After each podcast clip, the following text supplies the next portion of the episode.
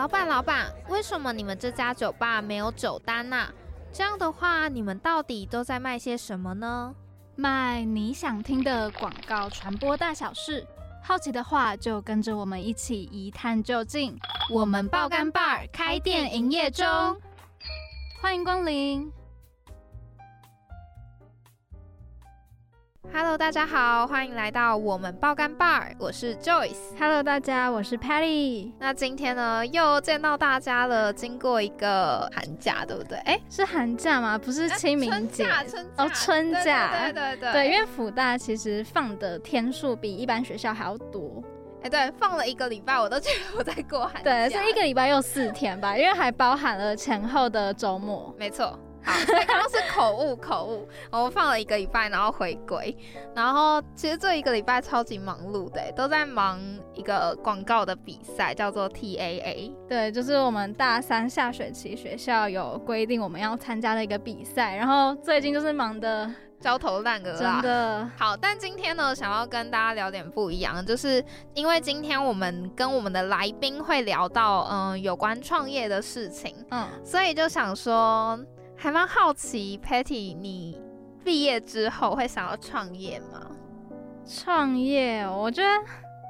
我觉得如果是我还没有任何工作经验的情况下，我不会想要马上就自己出去创业。我觉得我还是会想要去一般的公司闯荡一下，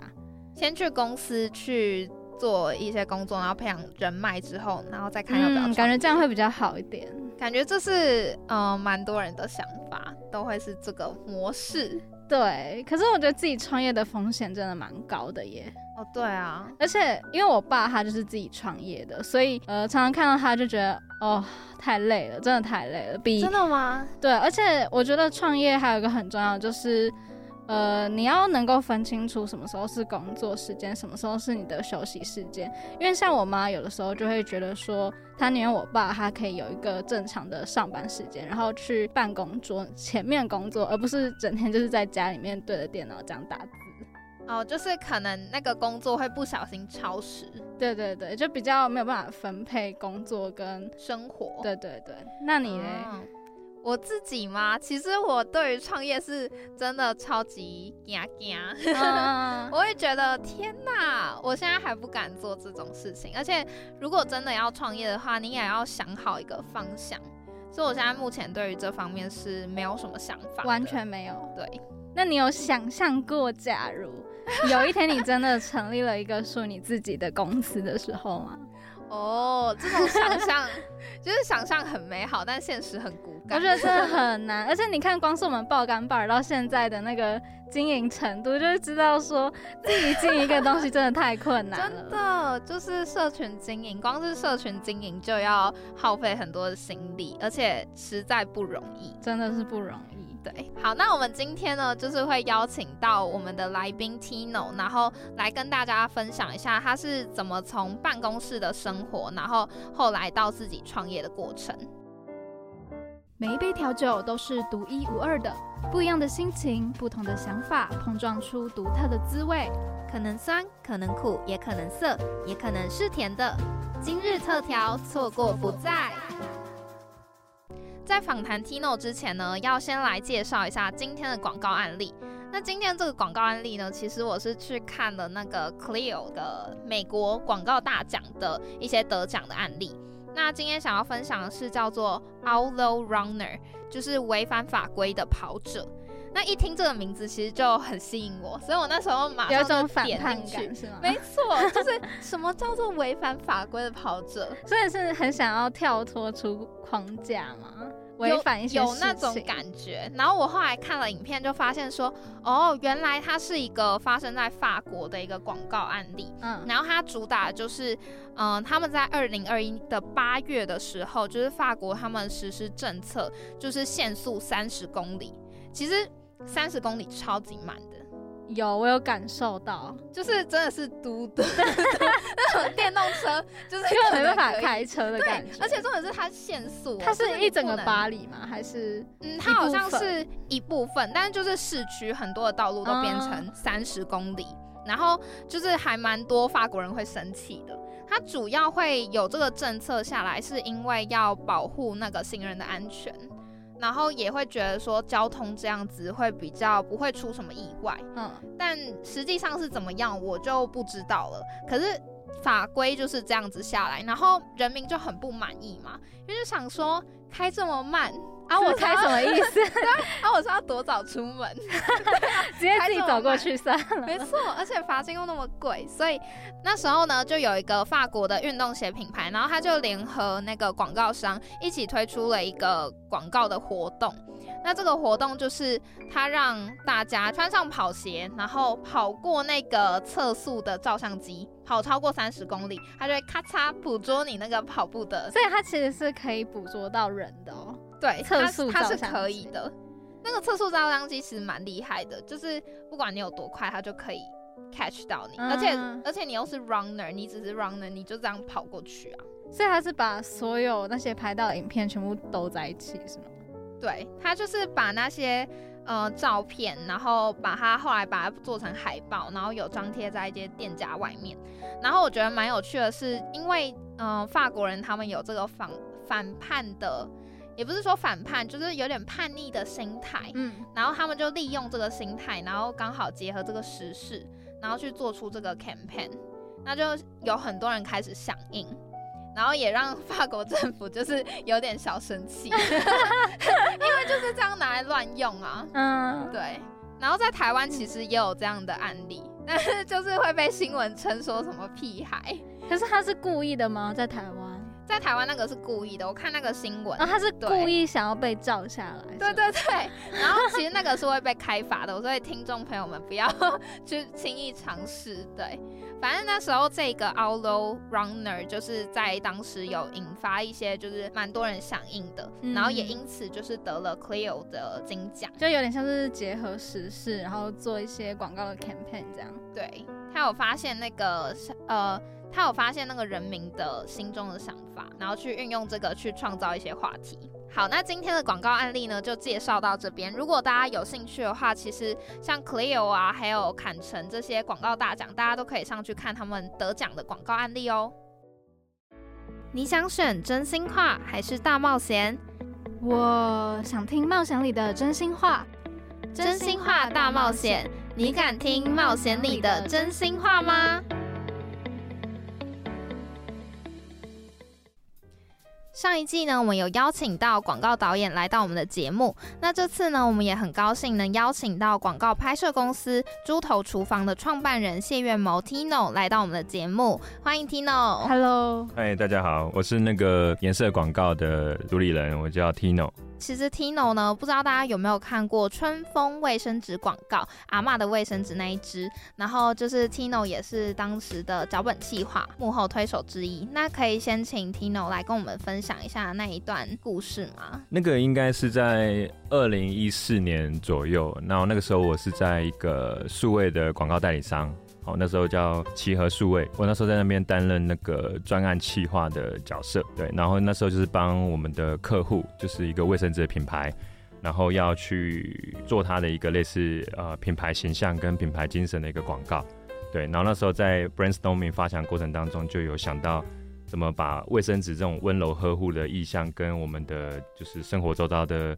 经验或者事物结合，然后就想到一个我阿妈以前的故事。对，然后我们那时候在创意的发展会议的时候，我就分享了这个故事，就大家听了以后可能就很有共感共鸣。对，然后我们就决定要把这个故事改写成我们自己广告的脚本。对，然后就这样拍摄完成这样。对，因为像我阿妈也会把一些东西包在卫生纸里面，然后就会给我塞给孙。对对对，那个是一种对孙子的宠爱的感觉，然后又是一种比较隐晦的方式呈现。对啊，那个我觉得是应该是我们的共同记忆吧。如果你有受过阿阿公阿妈去带大，或是去给他们照顾过的人，可能看到这个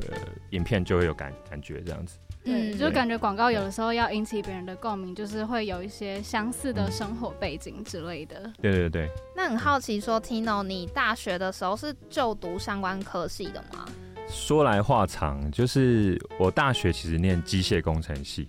那个时候在中原大学，对，因为我我高中是念理工组的第二类组，然后爸妈的关系，希望我长大以后可能就是走理工科，然后当工程师，哦，比较是一个他们传统的一个观念。嗯对，嗯但是因为我可能那时候就是太爱玩了，然后太爱去搞一些有的没的的创意或者企划，所以那时候其实念理工科念得蛮辛苦的，就是嗯可能都濒临二一边缘这样子。对，但是那时候可能就对系学会哦，可能再去发想一些系协会的那个，比如说影片啊，或者是一些宣传啊，特别有兴趣。对，然后那时候就才发现说，哎、我的特质或者我的兴趣好像不是在理工科，反而是比较偏向可能是呃文组方面的，或者是比较是创作领域方面的。对，嗯所以后来大二升大三的时候，我才跑去考转学考。对，然后那时候其实有，其实我考了两两次，大一升大二考一次没考上，然后大二大三再挑战一次。对哇，很有毅力耶。对，然后我还记得那时候期中考大家都在图书馆念书嘛，嗯，来念微积分啊、热力学啊，然后理工科的东西，哦只有我一个人一直在看，可能电影史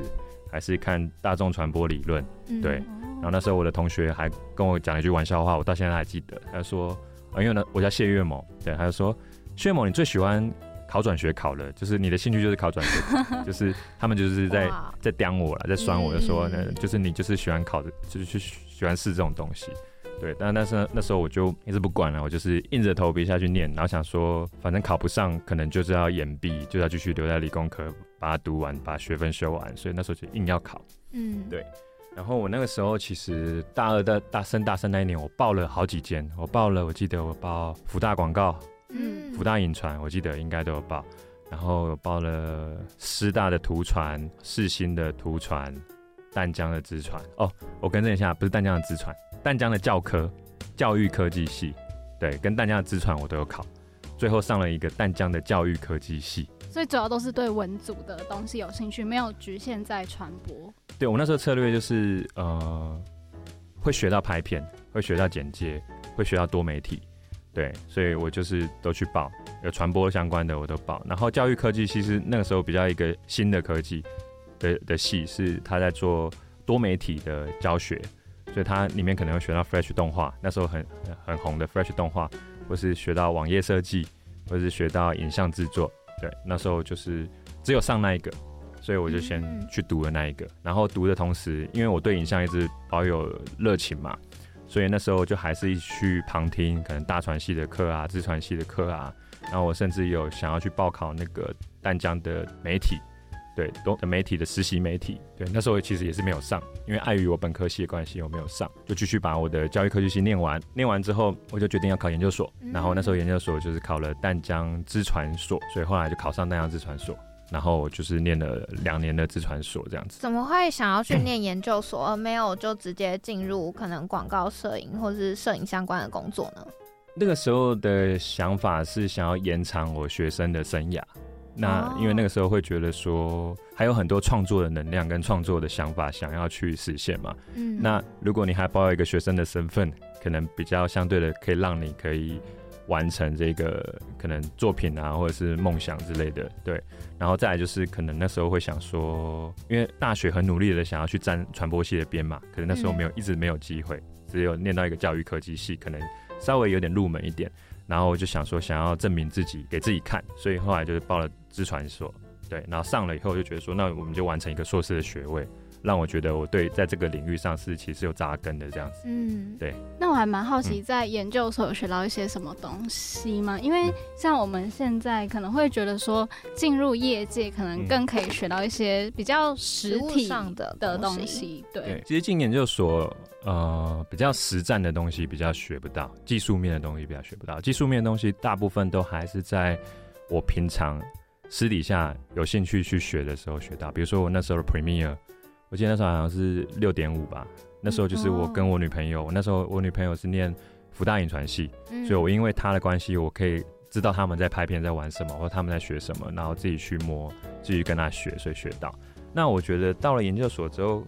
比较可以让我去学到的，应该是你的观念跟你的视野的建立。比如说，我们一样在念资讯传播概论嘛，或是大众传播概论，然后或者是我们在念一些国外的得奖案例，对，然后它让你知道一些可能，比如说每个作品它背后思考的脉络是什么，然后每个呃可能广告的一个类似成功案例，它的 concept 是什么，然后它的 solution 是什么。那我觉得最重要的一点是我们那时候学到最多的是资料收集跟分析的能力，就怎么去收集资料。那资料收集过来，像我们以前大学做报告嘛，就是期中报告、期末报告就要去上网剪贴一堆资料，把它放上去。研究所学到最专业的就是说，你怎么去运用这些资料，去分析它，去归纳它，去统整它，变成是一个对你的报告或者对你现在这个 project 有用的一个一个 reference。对，那我觉得这个是很重要的，也包含我现在出社会之后在业界，我觉得现在的年轻人或是现在的应届毕业生，我们觉得他跟其他人有没有突出，或者他有没有一个比较杰出的一个一个数值，就是看这一块他的。解读资料的能力跟他收集资料能力够不够强？哇，也顺便分享一下老板的思维，怎么看那个？对，怎么找到好的人才？没错。那后来从研究所毕业之后，是怎么样走到广告摄影这条路的呢？还是中间还有经历一些其他的工作？哎，就如我所说，我从大学可能 maybe 大一、大二开始，一直到研究所，我就一直很努力想要跟。比如说影像创作啊、拍片啊沾上边，但是我不是本科系的，所以我就一直在找寻这样的机会。那研究所那时候有一个蛮重要的契机，是那个时候是二零一零年在选台北市长的选举，然后那个时候也是因为学校的一个学长，大传系的学长吧，对我记得，然后那时候他在帮苏贞昌一个候选人，台北市长候选人苏贞昌打网络选战。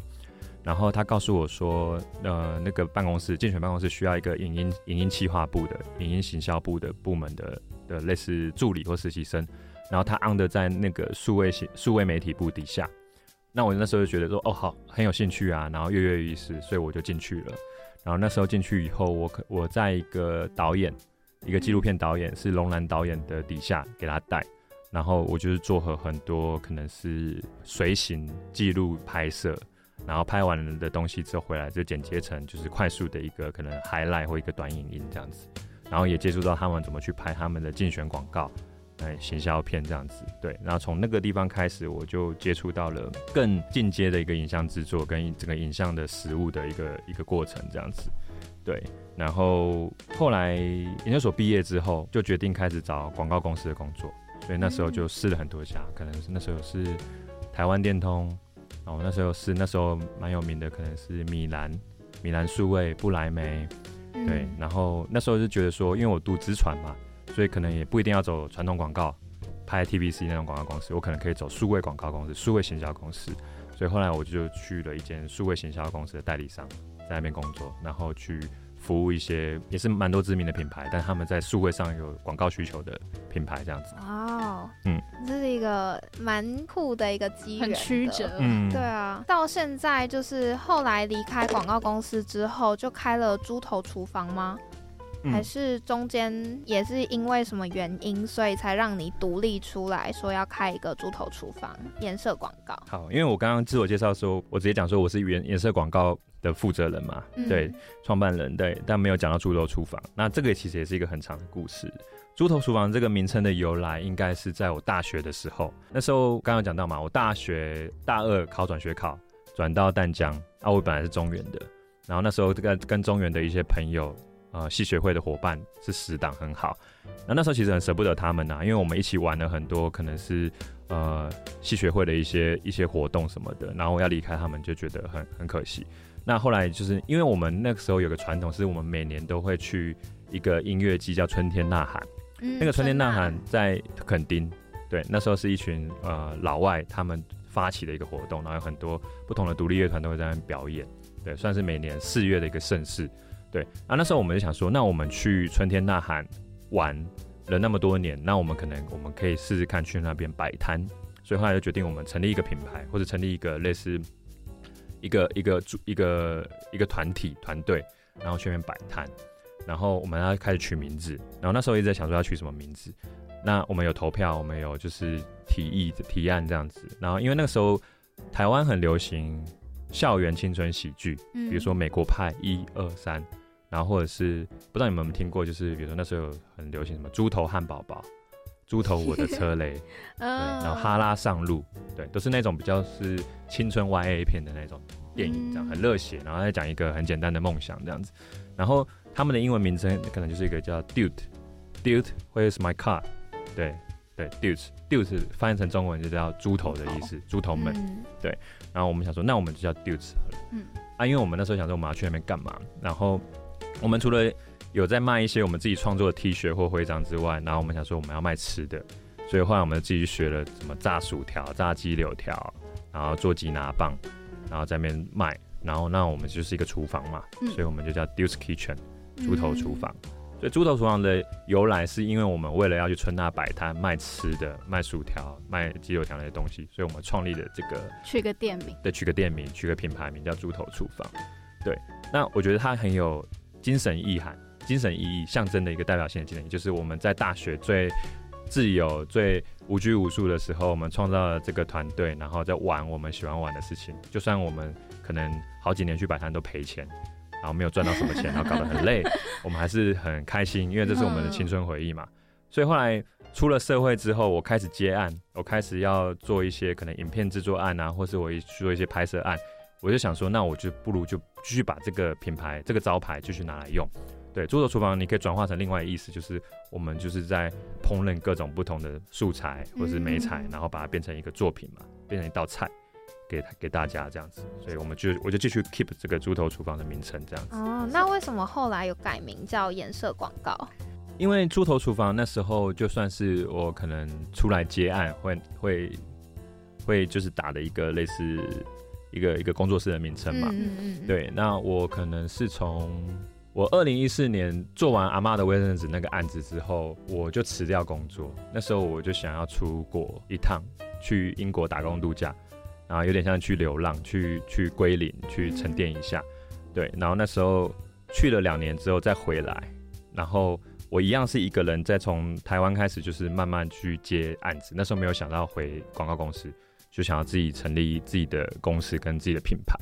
对，那可能是在最近这两年吧，就是我回来，我可能从一六年回台湾之后，然后到了一九二零年，那时候会觉得说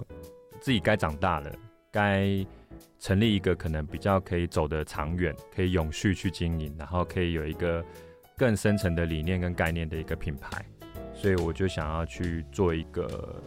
新的一个公司的规划，新的品牌规划，所以就取了一个颜色广告。嗯，对，所以之后可能从去年开始，二零二二年之后的所有的案子或对外的沟通，就不会再以猪头厨房当我的 branding 了，就是我们就是以颜色广告来沟通这样子。变得比较正式一点。对，变变比较正式啊，变得比较比较有一个意涵在，比较不是像我们年轻人的时候热血去玩的那种感觉，比较是认真的看待这个专业，跟认真看待这个事情这样子。嗯，对那我们有发现一个还蛮神奇的地方嗯是，就是你在脸书上面，好像有的时候广告工作的分配里面会出现 Tino 啊，还有颜色，还有嗯、呃你自己本身的本名。那还蛮好奇说，为什么会出现这三个不同的名字？这个跟刚刚那个问题可能可以也合在一起解释，就是说我出社会第一份工作，刚刚说在数位广告代理商嘛，然后那时候就大家都想要取一个名字啊，就要取英文名字那时候很流行 Jackie、David 还是什么，就是我好像我同事一定要有个英文名字，然后那时候我就取了一个，就是可能我高中大学就一直沿用到现在的英文名叫 Tino，嗯。嗯，对，所以可能比如说呃在业界在客户，可能大家都习惯叫我 Tino，或是以前同事就叫我 Tino。然后我觉得是因为出国那那个机缘的关系，就是出国有点像是寻根啊，就是那时候我很不喜欢别人叫我 Tino 这个名字，然后那时候认识的外国朋友他们也觉得很奇怪，我说为什么你要叫 Tino？你原本的名字是什么？那我的名字叫谢月某嘛，那我就说我叫约某约某，然后他们就喜欢叫我某 M O U，、然后他说那你的姓是什么？Last name？我的姓是谢，然后他们说哦谢太难太难念了，他就叫我某这样，所以我就觉得说。想要回归说用我真的 real name 去当我的的代名词，就是我不要叫嗯。Tino、对，那 Tino 可能就会变成是说，我回到台湾的时候，有些以前的客户或是一些业界的客户，他们呃沟通你或者是呃就是称呼你习惯，他们还是会想要叫你 Tino、嗯。对，那呃，谢月某就是我比较正式的名字嘛。那颜色这个名字是取自于那时候我在英国的时候，我那时候有在英国的一个当地的一个小报叫《中英日报》，那算是一个算是中国华人的一个报纸报纸，对他们开的一个媒媒体报纸。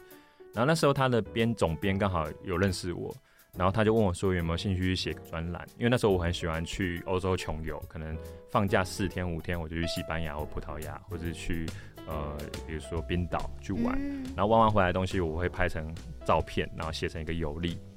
我就有一个专栏在那边的，哦，对，然后那个专栏就会介绍我的一些旅游的一些故事跟小趣事，然后我就取了一个笔名叫颜色，因为我就取我的姓嗯，谢，拆把它拆开来来成颜色。对，那那时候取一个笔名在那边，所以颜色是我那时候在英国创作专栏的时候一个笔名。对，那刚刚回到上一题，就是我回到回到台湾之后，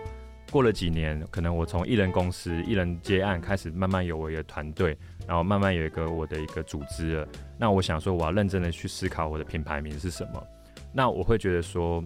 颜色那个时候在英国的时候，是我的创作最自由、无拘无束的时候。嗯最快乐，然后是最养分最充足的时候。那其实我很怀念那个时候，因为回台湾可能经过这几年客户的摧残或是爆肝的消耗，嗯大家可能会忘了初衷是什么，会觉得有点累、很深，我在做什么，然后在做千篇一律的东西。所以后来我就决定说取颜色这个名字当我的品牌名、公司名，不要忘记那时候很开心创作的初衷，这样子。那你会觉得在艺人创办一个品牌是一个 freelancer 的时候比较困难一点点，还是现在经营这一整个公司，然后整个团队会比较困难？我觉得都很困难呢、困难的东西不一样。甚至我现在有很多伙伴，他都还是艺人 freelancer，对他就是跟我配合。那我觉得不管是艺人公司或艺人创业接案，跟我们现在做办公室的老板或是经营者，我觉得会相较于一般人来讲，是我们有更大的勇气，嗯跟我们有更大的可以接受那些不安定的弹性。对，有很多人他们都说，呃，你创业好好棒哦，好自由，好羡慕你的这样的生活，或是你一个人接案，你 freelancer 好自由，你什么时候想要工作就想要工作，是睡到几点就睡到几点。但是其实他们不知道的是，我们正在去承受他们没有的那种不确定性跟不安感。嗯我们甚至可能今天不知道下一餐在哪里，就是我们这个月不知道下个月的薪水多少，下个月的营业额多少。但是如果你是在可能广告公司或者在公司上班的人，你每个月就固定有这个月薪，嗯你就是很安很很安稳、很安定的这样在做你的工作。但是如果是像我们接案或者我们创业的人，可能就是要要有一种冒险泛滥的精神，去对抗那个不确定性，但相对的可能性也更高。这样子，嗯，对这是我觉得最不一样的地方。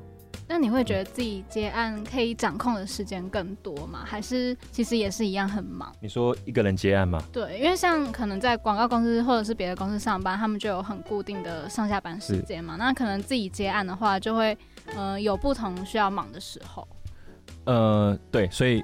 我觉得有两个关键，一个是纪律，然后一个是时间管理，对，都很重要。时间管理就在于说，你要自己控制，比如说你好多个案子来，你可以接几个？我想要赚钱，我当然全部都想接。那你要怎么去妥善分配你的时间？然后再来是你的纪律，因为我没有一个公司要进去打卡上班，我可能今天十点起来，我就赖在床上，然后很晚才下床去工作。那你就要有个纪律感，你要知道说你的责任在哪边，你今天必须要把什么东西做完。可能你要创造一个你自己呃工作的仪式感，或是你要进入工作状态的一个一个开关，一个切换。你要换衣服，你要喝一杯咖啡，让你醒脑，你要进入工作模式。你可能要去咖啡厅，你不能待在家里，或者你要把家里打造成适合你工作的地方。那这是一个关键，对。那我觉得没有比较闲，反而是就是更充实、更忙这样子。然后一个人创业跟办公室生活有什么不同？我可以补充一下，就是说我也是一个人创业，一个人接案，可是接到最后，我会变成是说我一个人时间不够用，